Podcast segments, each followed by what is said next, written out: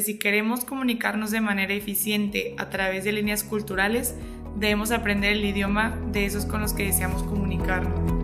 Dice, esta es una manera en que te estoy amando. Entiéndela y apréndela y replícala, ¿no? Entonces hace un detalle súper grande que el rey del universo diga, yo también quiero darte detalles. Y lo mismo te dice a ti, si es tu lenguaje, también te dice, yo te quiero dar regalos, yo te quiero dar detalles a ti. Aprendimos a amarnos a nosotros de una manera virtuosa, de una manera católica, este, sincera, humilde, etc. Lo que sigue es como amar a los demás.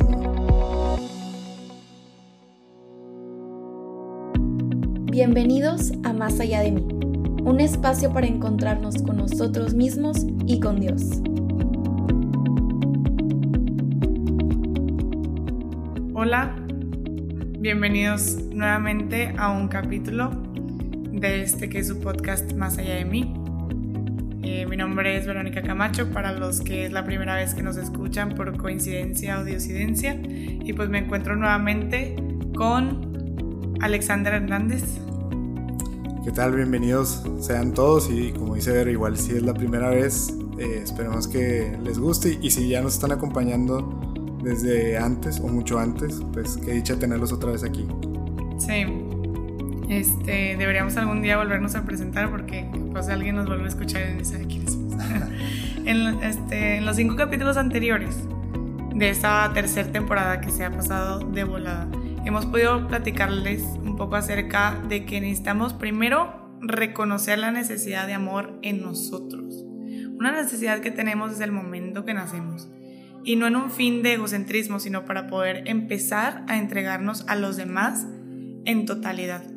Porque, como dice el padre Oscar Lomelín, que tuvimos una plática con él eh, hace poco, las heridas obstaculizan nuestra capacidad de amar. Entonces, y si amar es lo que le ha sentido a nuestra vida, hay que buscar siempre nuevas formas para poder amar. Y existe, existe dentro de la teoría eh, los muy conocidos, aunque no siempre han entendido, cinco lenguajes del amor. Y el día de hoy queremos hablar sobre eso y también sobre cómo Jesús logró ser una perfecta manifestación de todos, ¿no? O sea, pues más que nadie, él puede ser el representante de estos cinco lenguajes. Claro, y, es que, eh, digo, como todo, ¿no? O sea, tal, tal, vez como la parte espiritual lo, entendemos perfecto, Jesús es la suma de, del amor en nuestras vidas, la suma de todo lo que entendemos por amor en nuestras vidas cómo se entrega, cómo, cómo, cómo es la personificación de la caridad, etc.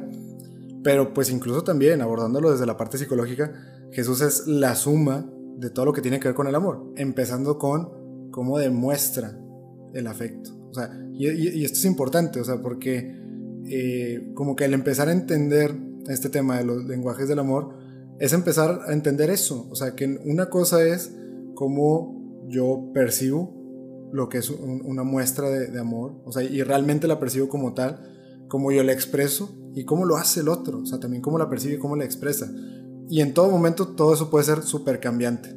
Que digo, ahorita que hablemos un poquito de qué es cada uno de esos lenguajes, pues entenderemos pues a qué nos referimos con que pueden ser cambiantes, pero pues de entrada tenemos que sí entender la analogía del lenguaje, o sea, un lenguaje eh, al final es una manera de comunicarnos, todos somos humanos en este planeta, pero no todos nos comunicamos de la misma manera. Así de sencillo. Entonces, un lenguaje es algo que yo eh, entiendo como una manera de comunicarme con el otro. Y hoy por hoy podemos entender que pues, hay diferentes idiomas y diferentes lenguajes en, el mundo. Y, no todos son orales, ¿no? También está el lenguaje de señas, por ejemplo. Y y a, lo que vamos es que es una manera de comunicarnos. Pero antes de que madurábamos en el tema del lenguaje, antes cuando pues no teníamos tanta interacción con las demás personas, con las demás religiones, culturas del mundo, eh, pues realmente no, no, nos entendíamos, ¿no? Y era muy difícil entendernos porque partíamos desde el supuesto de que todos íbamos a hablar el mismo lenguaje y todos por alguna razón íbamos a hablar igual. Y de repente empezamos a, a relacionarnos con otras culturas y nos damos cuenta de que, oye, pues no necesariamente estamos hablando el mismo lenguaje y porque no hablas mi, mi mismo lenguaje. Sucede lo mismo en cómo demostramos ese amor. Y entonces, pues bueno, para, eso es bien importante entender qué lengua, en qué lenguaje estoy hablando, en qué lenguaje del amor estoy hablando, por así decirlo.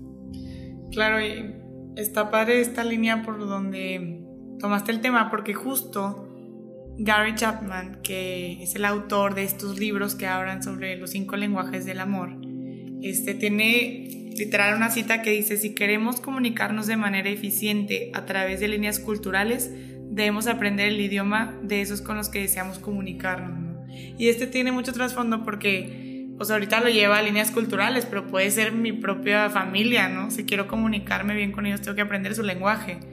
Y también tiene otra cita en el libro que dice, las personas se comportan diferente cuando tienen llenos sus tanques de amor, que va muy de la mano con lo que decía el padre, de que las, las heridas obstaculizan nuestra capacidad de amar. O sea, una persona que no tiene el tanque lleno, una persona que tiene heridas, una persona que no ha sabido cómo llenarlo, no va a poder dar su 100 para amar a los demás. Al contrario. ¿Por qué? Porque está buscando todavía llenar algo, está buscando todavía agarrar eh, gasolina para prender ese motor, o sea, todavía no está listo para salir al encuentro del otro. No me acuerdo dónde leí, pero había como un psicólogo que decía, creo que era un psicólogo, pero me gustó mucho la frase porque decía, de niños, como que esos tanques debieron de llenarse, y no sé si fue el mismo pero bueno, pero de grandes, o sea, las personas no están hechas para seguirse llenando el tanque, sino para llenar el tanque los demás, o sea, como como si no estuvieran completadas las etapas, como que ahora no le damos a los niños lo suficiente, entonces de grandes quieren seguir lo mismo, en lugar de pasar a la etapa de que, ok, yo ya me llené, entonces ya crecí y ya me puedo entregar a los demás. Creo, creo que, o sea, se me hace súper interesante también esto que dices, ojalá también sea de Gary Chapman, porque entonces sería muy Gary Chapman este capítulo, eh, full de él, pero se me hace bien interesante, ¿por qué? Porque ok, y, la voy a forzar otra vez con el tema del lenguaje, el idioma, ¿no? Eh, no basta, por ejemplo, al momento de enseñarle a un niño respecto al lenguaje, enseñarle palabras, ¿no? O sea, las palabras van conectadas con algo, van conectadas con una intención. Y entonces esas mismas palabras pueden significar cosas diferentes. Ahora, ¿qué es lo importante para que un, un niño domine un lenguaje? Pues que interactúe con el lenguaje. O sea, que, no solamente aprenda palabras, sino que las emplee y que las emplee correctamente. Aquellos que aprenden un segundo idioma incluso desde más pequeños, pues claro que su dominio sobre ese eh, otro idioma pues es mucho mayor que alguien que lo aprende a una edad mayor, entre temas de neuroplasticidad, pero también sobre todo porque de pequeños tenemos la absoluta libertad y oportunidad de estar poniendo en práctica ese idioma, ese lenguaje. Igual con el amor, o sea, al niño lo tienes que poner a que ponga en práctica su amor y tú pones en práctica tu amor en él. O sea, y él tiene que entender esa dinámica, o sea, que él puede dar amor, él puede recibir amor y que es merecedor de recibir amor y entonces también, o sea, regresando un poquito a los capítulos anteriores, cuando entendemos que somos merecedores del amor, pues por consecuencia, claro que podemos ofrecer amor a los demás, porque entendemos y vemos a los demás como también merecedores del amor. Y ahí es donde empieza esta dinámica, pero pero pues definitivo, si, si nunca te enseñaron que eres merecedor del amor y nunca aprendiste a, expresar ese amor, pues está bien difícil que de grande tengas la oportunidad, porque de grande ya más bien estamos, como dice Vero, pues ahí para expresarlo a los demás. Pero, pero yo ya estoy sordo, o sea, yo no hablo el mismo lenguaje de los demás a mi alrededor, aquellos que sí saben hablar algún lenguaje del amor, o el, o el lenguaje del amor como tal. Yo ya no hablo ese lenguaje y va a ser bien difícil que de grande lo aprenda y aprenda también no solamente el, entenderlo, sino también cómo expresarlo, ¿no? Claro, y bueno, este Gary Chapman nos habla de cinco lenguajes principales del amor, que son palabras de afirmación, actos de servicio, regalos, tiempo de calidad y contacto físico. Que hay que entender que no tiene que ser eh, el mismo el que a mí me guste recibir que el que a mí me guste o estoy acostumbrado a dar, ¿no? Y creo que eso es muy importante porque pues creemos que a veces de cajón tiene que ser lo mismo y también otra cosa importante es que no en una misma familia tiene que haber los mismos lenguajes del amor por nada más, por ser familia. Y entonces ahí es donde puede complicarme las cosas, pero me las va a facilitar conocer acerca de los lenguajes del amor porque voy a entender por qué tal vez, eh, no sé, mi mamá se enoja tanto si no lavo los platos, porque puede que para ella sea más que una orden, puede que a ella le gusten los, actos de servicio, si se sienta amada a través de esos actos, entonces decirle que no va más allá de una, de una simple orden, o porque cuando no me despido de abrazo de mi papá se enoja, se siente, ¿no? Entonces este, justo como decía Alexander, empezar a entendernos y hablar, eh, pues sí, el mismo idioma y al menos intentar llevarnos de la mejor forma conociendo al otro, ya, ya como esto que decíamos de la empatía, ya me estoy poniendo en tus zapatos y te estoy amando como tú lo necesitas, no como yo pienso o como a mí me gusta darlo, ¿no? que todavía es quedarme un poco en la posición cómoda de yo, de voltearme a ver a mí, ¿no? Y bueno, voy a contarles un poquito acerca del primero, que son palabras de afirmación, porque pueden ir más allá de un te quiero, o sea, no, no necesariamente tiene que ser eso, o un estás bien guapa, estás bien guapo, o sea, puede ir más allá. O sea, hay, hay palabras de afirmación de hiciste esto bien, me pareció increíble cómo hiciste esto, gracias por esto. Y las personas con, con ese lenguaje, a veces eh, la manera en que les hablas va a, o sea, como a resultar en cómo actúan. Porque de repente si reciben órdenes muy fuertes o como con insultos de por medio, pues no son esas personas que se les resbalan las palabras, son personas que como es su lenguaje del amor, digamos que pueden ser esas personas que se lo toman más personal, entre comillas, porque hace cuenta que le estás diciendo lo contrario, un te quiero. Las palabras que estás utilizando van a resonar mucho en su cabeza y pueden impedir que esas personas lleguen a hacer lo que tú les pediste simplemente por las palabras que utilizaste, ¿no? Entonces, esas personas sí, sí le dan mucho peso a, las palabras que uno utiliza, cuando tal vez otra persona se le escurre como agua y le da completamente igual. Claro, eh, no me hables con ese tono.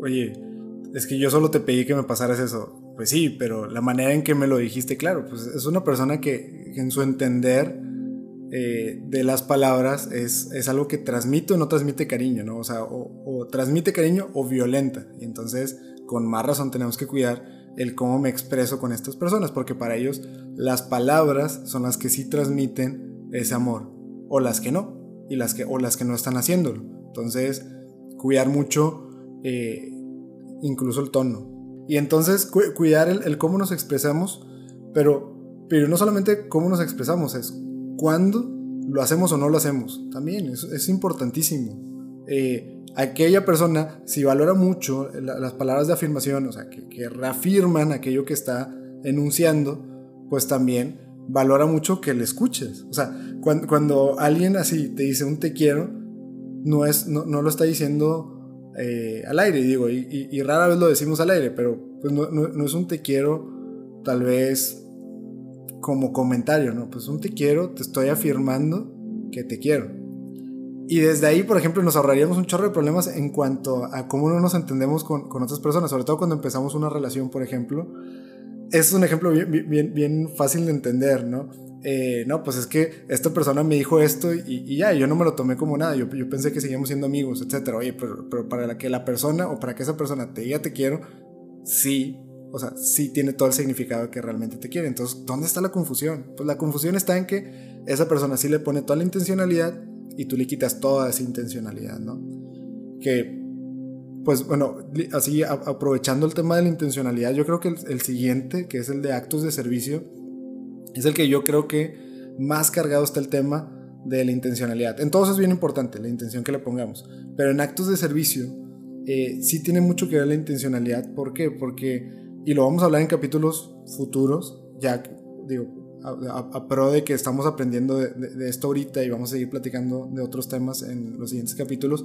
En un futuro queremos hablar sobre el tema de los apostolados, el tema de, servir a los demás. Bueno, pues un acto de servicio tiene que ser 100% intencionado, ¿no? O sea, no puede ser una, regalía o un, ¿cómo decirlo? Algo que me sobra, ¿no? Un acto de servicio involucra sí un sacrificio de por medio, o sea, estoy entregando algo que es mío a ti, te lo estoy entregando a ti o lo estoy haciendo en pro de ti. Entonces, desde ahí un acto de servicio lo tenemos que entender como la suma de una intencionalidad por el otro, ¿no? Que es entregar y otorgar completamente al otro algo que es mío, no algo que me sobra.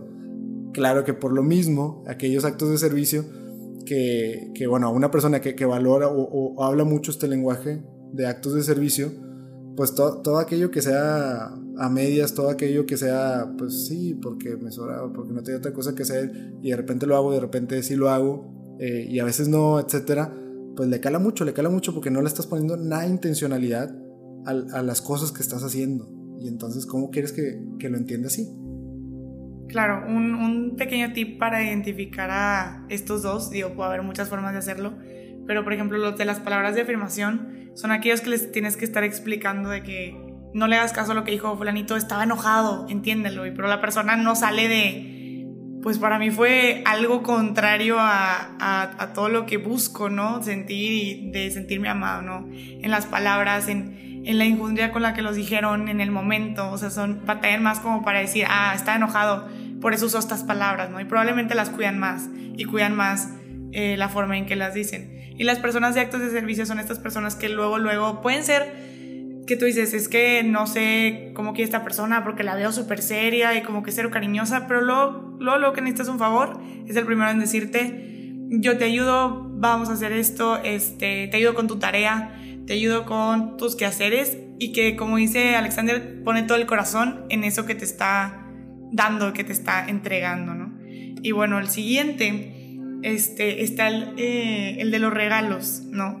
Que bueno, la palabra podría sonar no tan confuso, ¿no? Los detalles, los regalos, las personas que es como, qué padre que me das regalo cada mes y detalles, pero no solo eso, sino lo pueden guardar toda una eternidad porque para ellos tiene un valor sentimental muy grande, ¿no? Esa persona que no se puede despegar del collar que le dio su abuelita hace cinco años y así, pues es que tiene un valor sentimental muy grande, que va más allá de que es un collar X, ¿no? Y entonces, si tú leíste algo y lo ve tirado o lo ve en el piso, si es su lenguaje del amor, de cómo le gusta expresarlo o así, se puede sentir de que cómo estás descuidando esto que te di, ¿no? Con todo mi cariño, ¿no? Entonces puede ser algo muy importante y de, de cómo definirlos. Tal vez hasta puede ser como si me invitan a una cena, me están queriendo por medio de detalles, o sea, no tiene que ser a fuerzas algo tan tangible, pero normalmente sí, normalmente tiene un valor sentimental muy grande, eso que, que les dan, les digo, pueden durar una eternidad con ese mismo objeto y sigue valiendo lo mismo para ellos.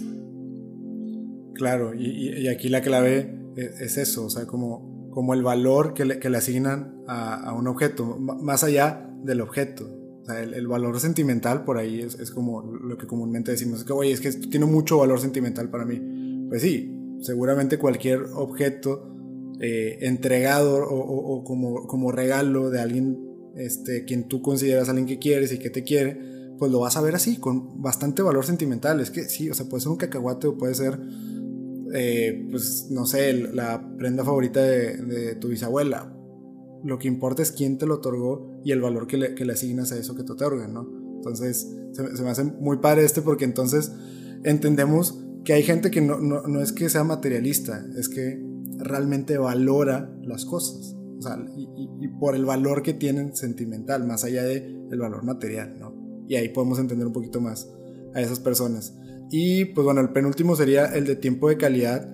Eh, este yo, lo entiendo bastante eh, porque es algo, que valoro mucho y, y, he descubierto que, y como Vero lo comentaba al principio, al final, no crean que hay uno solo, cada quien está asignado y habla un solo lenguaje, ¿no? O entiende un solo lenguaje pero es uno que yo, yo he visto o he notado que aprecio bastante. Y, es porque más allá del tiempo eh, entregado, o sea, vaya, vaya, la cantidad, es la calidad del tiempo. Y por eso se llama tiempo de calidad, o sea, porque no es, no es, oye, pues si, si ya nos vamos de que pues nuestros papás nos entregaron todo el tiempo del mundo cuando estábamos pequeños porque estabas 24/7 pegados a ellos, ¿no? O sea, y más cuando eres dependiente a tus padres. Que por ahí claro que hay, un, afecto, ¿no? Solamente la presencia de la persona. Pero cuando es tiempo de calidad, ¿quién no disfruta de, eh, sobre todo en, esta sociedad ultra acelerada, con tantas distracciones, tanto que hemos hablado en, las otras temporadas respecto a cómo esta sociedad nos orilla a despegar la vista del otro?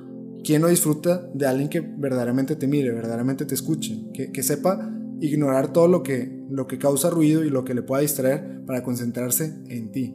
Y eso, eso es tiempo de calidad. Y creo que eso es algo que todos hemos estado aprendiendo a apreciar y, y, empezar a hablar ese lenguaje.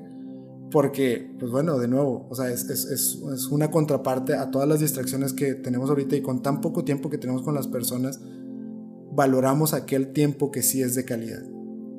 Claro, y ahí hay una, como hay varias vertientes, pero por ejemplo, una es la persona que te dice, bueno, esto, esta media hora me vas a ver a mí, escuchar a mí, pero la mirada, ¿no? O sea, que es súper importante para ellos.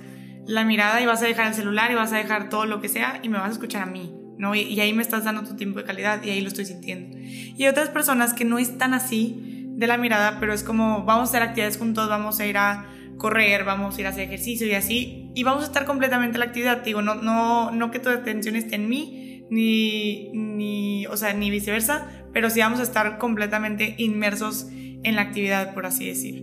Y pues el último, que también me pareció muy, interesante al leer el libro, es el de contacto físico, que yo siempre juraba que yo era palabras de afirmación y ahorita traigo así como que no sé si soy contacto físico o palabras de afirmación, que es muy interesante porque pues te vas descubriendo y si vas sanando heridas puede que cambie tu lenguaje, pero realmente sale el que de verdad es porque ya estás buscando simplemente con qué se llena tu jarrita y no con qué se cura una herida, pero bueno, eso, eso ya viene siendo parte de lo que hablamos anteriormente, pero el contacto físico este, hay una confusión bien grande porque decía que muchos hombres pensaban que era el suyo porque lo ligaban luego, luego a la sexualidad y eso no tiene nada, o sea, no tiene nada que ver. O sea, esa es otra necesidad completamente diferente y es otro tema.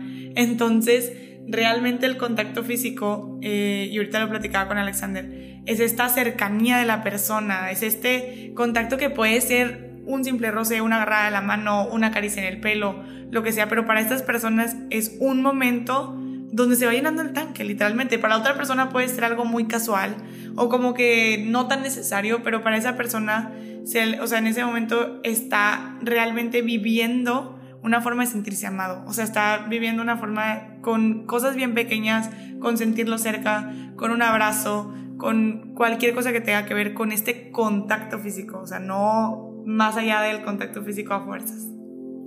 Claro que por, ahí son, son estas personas que incluso lo mencionan. Es que yo no necesito estar platicando contigo. O sea, y tal vez podemos estar ocupados haciendo lo que sea. Pero sí necesito ese momento donde te siento ahí a un lado. Donde estás ahí conmigo, estás presente, ¿no? Y, es esta parte de la presencia, ¿no? Presencia que a veces no se puede explicar más que, pues eso, o sea, un, tema, un tema físico, ¿no? O sea, el, el que le reafirmes que estás ahí con esa persona, ¿no? Y ahora, reafirmarle que estás ahí puede ser, como dice Vero, de, un menor grado o un mayor grado, eh, pero es importante que la persona lo sienta, ¿no? Y, mucho esto lo sensorial, ¿no? la presencia física de la persona tiene que ser por medio de los sentidos, o sea, no, no es nada más un, oye, nos conectamos un Zoom, algo va a faltar, alguno de los sentidos no va a estar este, realmente satisfecho con esa presencia, ¿no? Y bueno, nos explayamos un poco, queríamos que, que sí quedaran como claros estos lenguajes del amor, pero pues bueno, ¿y cómo podemos aterrizar todo esto o, llevarlo al, tema o, a la dimensión espiritual? Pues con el mejor ejemplo, lo comentamos al principio, el mejor ejemplo de cada uno de ellos va a ser Jesús. Y ahorita vamos a describir brevemente unos cuantos de una infinidad de ejemplos que hay en toda la Biblia y que hay sobre todo la riqueza de los evangelios eh, que es la, culminación de como esta historia de amor, que es la historia de salvación, pues claro, es donde más ejemplos vamos a ver de, de Jesús hablándonos, hablándonos en, en, diferentes lenguajes para que todos entendamos, a ver, tanto como el Espíritu Santo eh, ofrece a veces el don de lenguas, justo para eso, para que todos podamos entender, Jesús lo hacía igual, o sea, su lenguaje, que era la caridad, lo hablaba en distintos idiomas, en distintos lenguajes, para que todos entendieran qué es el amor, ¿no? Y entonces ahorita que les contemos brevemente, luego, luego cualquiera va a poder decir, claro, no sé cómo no se me había ocurrido antes. O ahora, claro, lo entiendo, porque ya que me dijiste el lenguaje, pues sí, tiene todo el sentido del mundo que sea ahí, ¿no? Claro, y hay muchos diferentes momentos, como dice Alexander, y algunos son milagros y otros son más sencillos.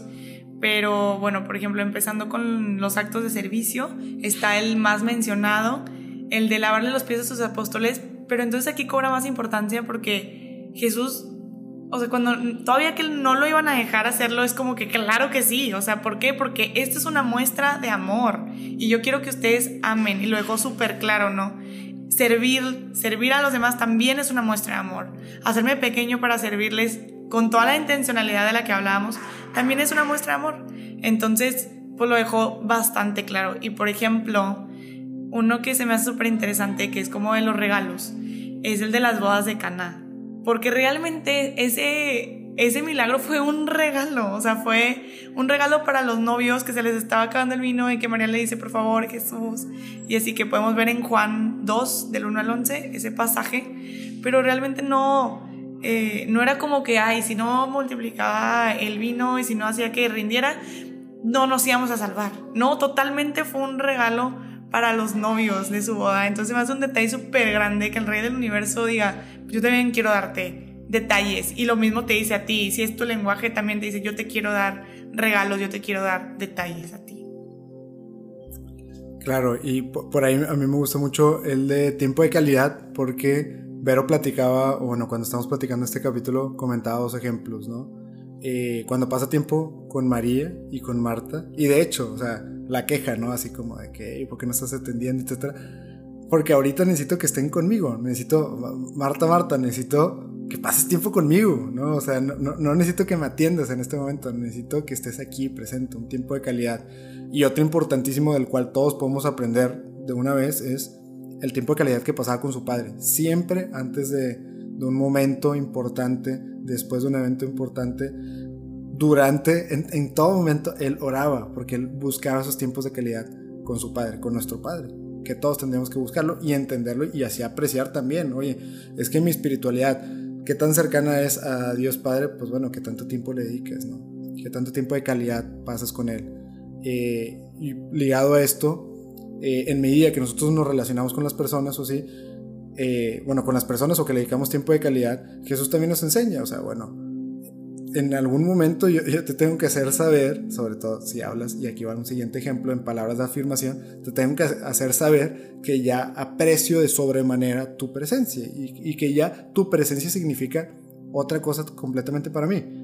Y entonces les dice en Juan 15:15, 15, ya no los llamo siervo, siervos, perdón, sino amigos. Está reafirmando, o sea, nuestra relación acaba de cambiar drásticamente por, por una cierta intención que tengo en que cambie nuestra, nuestra relación. Puede ser mucho más profunda y te lo tengo que hacer saber y te lo estoy haciendo saber. De hecho, en, en los otros ejemplos, pues es, es, expreso, es explícito como Jesús dice, esta es una manera en que te estoy amando. Entiéndela y apréndela y replícala, ¿no?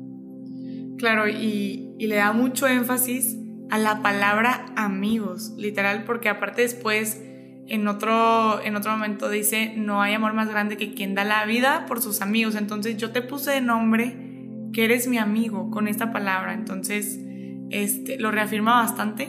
Y otro que no viene tan explícito tal vez, pero está presente es el contacto físico, que lo recibe cuando le besan los pies, este, también cuando pregunta quién ha tocado mi manto, demuestra la importancia que le está dando a esas afecciones y a ese contacto físico.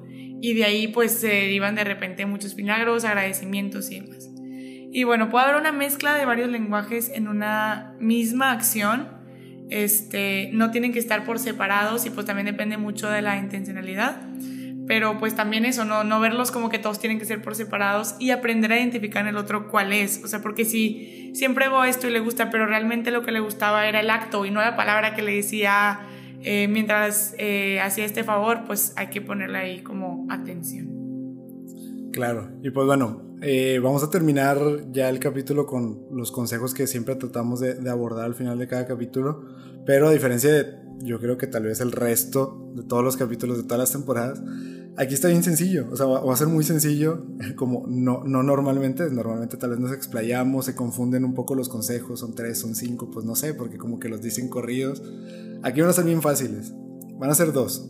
Y el primero es conocer los lenguajes del amor de tus seres cercanos. ¿Por qué? Para que puedas mejorar tu relación con ellos y hablar en su lenguaje. Y eso te va a enseñar a hacerlo incluso con personas que ya no son tan cercanas a ti o que quieres que se vuelvan cercanas. Entonces, claro, o sea, lo primero es escuchar. ¿Qué necesitas hacer cuando aprendes un nuevo idioma, un nuevo lenguaje, una nueva manera de comunicarte? Pones atención, escuchas. Preguntas, ¿no? Oye, exprésame, platícame, coméntame, compárteme de verdad. O sea, tú, ¿cómo expresas el amor? Y entonces dediquémonos, dediquémonos un tiempo para aprender de, los lenguajes del amor de aquellos que me rodean. Ah, el segundo consejo, y súper importante, conocer tu lenguaje del amor para que puedas expresarle esa necesidad, porque nadie es adivino. Entonces, a los demás y de una manera clara, concisa, sin rodeos, sin intentar no aceptarte, porque esa es la forma en la que tu tanque se llena y está bien. Este, y también por si lo necesitas decirle algún día a Jesús, me siento así, necesito estas muestras de afecto y tú sabes que me gusta tal, ¿no? Se lo puedes pedir también y él conoce perfectamente los cinco lenguajes, entonces lo puedo hacer. Y pues intentar buscar que en tu pareja coincida, pero para eso tengo que saber qué me gusta a mí, para poder expresárselo al otro de una manera clara desde un inicio. Claro, y, esa, pues bueno, y este, creo que con eso podemos cerrar con esto último que nos dice Vero. Esa siempre va a ser la primicia. Necesito primero escuchar, necesito primero entender, necesito primero conocer al otro, su lenguaje, su manera de amar, etc. Y entonces también cómo yo puedo amarlo a esa persona. Es lo que vamos a tratar de hacer en estos capítulos que siguen. Ya, o sea, ya tuvimos una primera parte donde aprendimos a amarnos a nosotros de, una manera virtuosa, de una manera católica, este, sincera, humilde, etc. Lo que sigue es cómo amar a los demás, ¿no? Y, por eso este capítulo como que arranca con, con, ese proceso de cómo puedo empezar a irme acercando a los demás, ¿no? Eh, ¿Cómo puedo expresarme de manera correcta y, de manera que me entienda la otra persona, que así yo expreso mi manera de amar y, así quiero que tú entiendas que te estoy amando, pero también quiero que me enseñes, también quiero acompañarte eh, en cómo nos expresamos y empezar a hablar, tal vez no el mismo lenguaje, pero hablar los mismos lenguajes. O sea, yo, yo no quiero convertir a la otra persona al mío o que solamente hable el mío, quiero hablar el suyo y quiero que escuche el mío, ¿no? Y para ello, pues hay que empezar a meditarlo. O sea, tenemos que tener esa disposición de, de aprender, de crecer, de observar a los demás. Eh, y, y, en medida que vayamos ahorita con los siguientes capítulos, van a ver que mucho se va a resumir en eso: tener la intención y la disposición de aprender a amar. Y, eso, por consecuencia, cuando lo pongamos en práctica, nos va a hacer entender cómo, cómo mejor amar, ¿no? Y pues bueno, vamos a seguir aprendiendo de estos lenguajes y atrevernos a expresar el amor, pues no solamente como yo lo percibo o como yo lo expreso, sino también buscar en el otro expresarlo más allá de mí. Si te gustó este episodio, no dudes en buscarnos en nuestras redes sociales. Estamos en Instagram y en Twitter como arroba más allá podcast.